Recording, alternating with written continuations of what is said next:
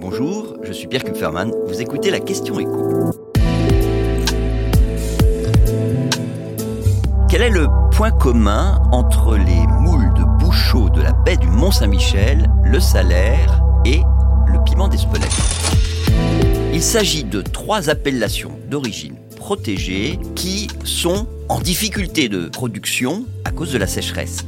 Et pas uniquement parce que la sécheresse empêche leur production, mais parce que les producteurs ne sont plus en mesure de respecter leur cahier des charges. Vous allez voir.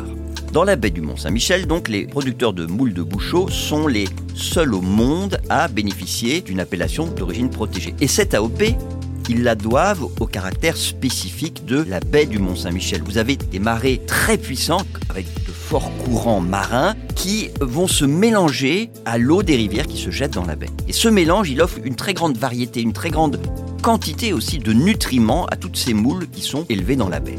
Sauf qu'avec la sécheresse, bah, il manque une partie de la nourriture, c'est celle qui est issue des rivières. Et donc, les moules n'ont pas assez grossi. Or, pour être vendues avec l'AOP, elles doivent mesurer au moins 4 cm. Et donc cette sécheresse, elle met tous ces mytiliculteurs en difficulté puisqu'ils ne peuvent pas commercialiser toutes leurs moules avec cette AOP qui leur permet en temps normal d'être bien mieux payés que pour la production de moules classiques. Deuxième AOP, le salaire. Donc c'est un fromage très raffiné, le plus prestigieux du Cantal, fromage qui repose sur la production de 4500 vaches, qui sont réparties sur près de 170 communes, essentiellement dans le Cantal. Et ces vaches, elles broutent en altitude, une herbe bien verte en temps normal. C'est ça qui donne ce goût très particulier, à la fois d'ailleurs au lait et au fromage. Sauf que pour bénéficier de l'AOP, il faut vraiment que la part de l'herbe dans l'alimentation des vaches ne soit jamais inférieure à 75%. Et depuis des semaines, dans les prés, de l'herbe, il n'y en a plus.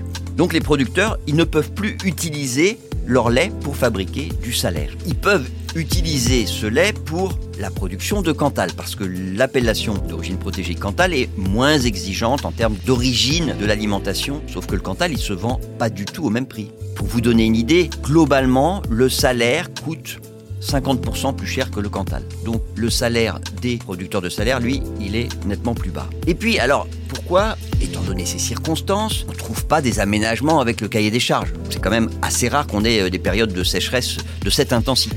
Mais ça se fait. On peut négocier avec les autorités compétentes, sauf que ça prend du temps. Et d'ailleurs, c'est le dernier exemple que je voulais vous citer, l'AOP du piment d'Espelette. Là, pour bénéficier de cette appellation, les maraîchers doivent planter leurs plants de piment sur un territoire restreint. C'est 10 communes du Pays Basque, avec des conditions de culture très très strictes, et notamment le fait qu'on peut arroser, mais uniquement dans le mois qui suit la plantation. Et ensuite, à partir du 15 juillet, on n'a plus le droit du tout.